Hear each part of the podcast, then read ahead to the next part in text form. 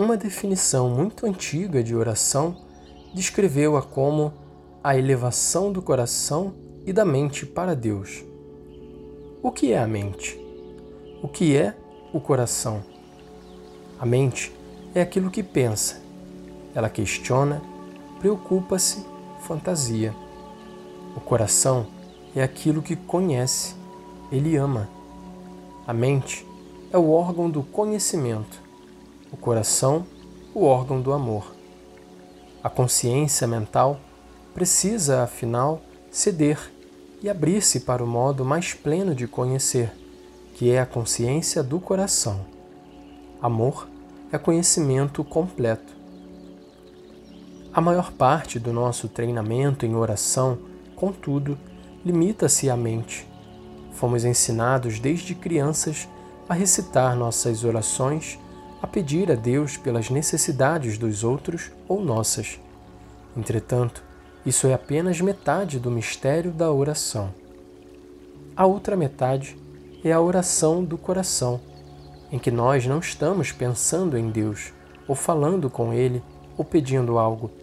Simplesmente estamos com Deus que está em nós no Espírito Santo que Jesus nos deu.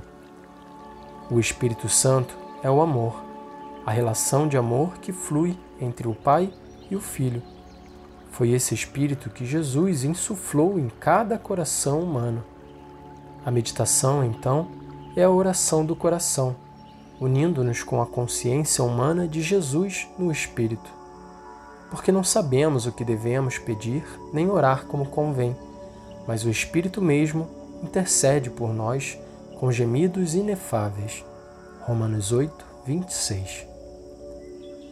O Espírito Santo na Igreja moderna, especialmente desde o Concílio Vaticano II, no início dos anos 1960, vem nos ensinando a recuperar essa outra dimensão de nossa oração.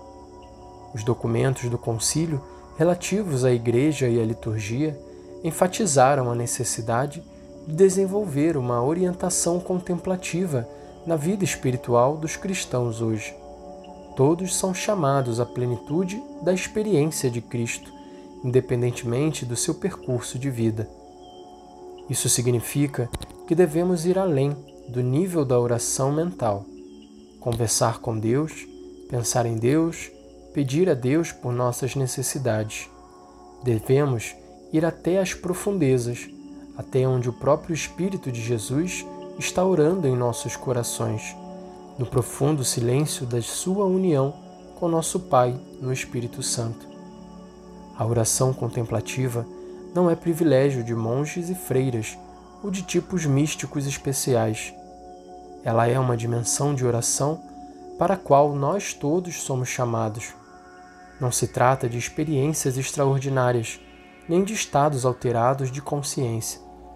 Trata-se daquilo que São Tomás de Aquino chamava de simples desfrutar da verdade.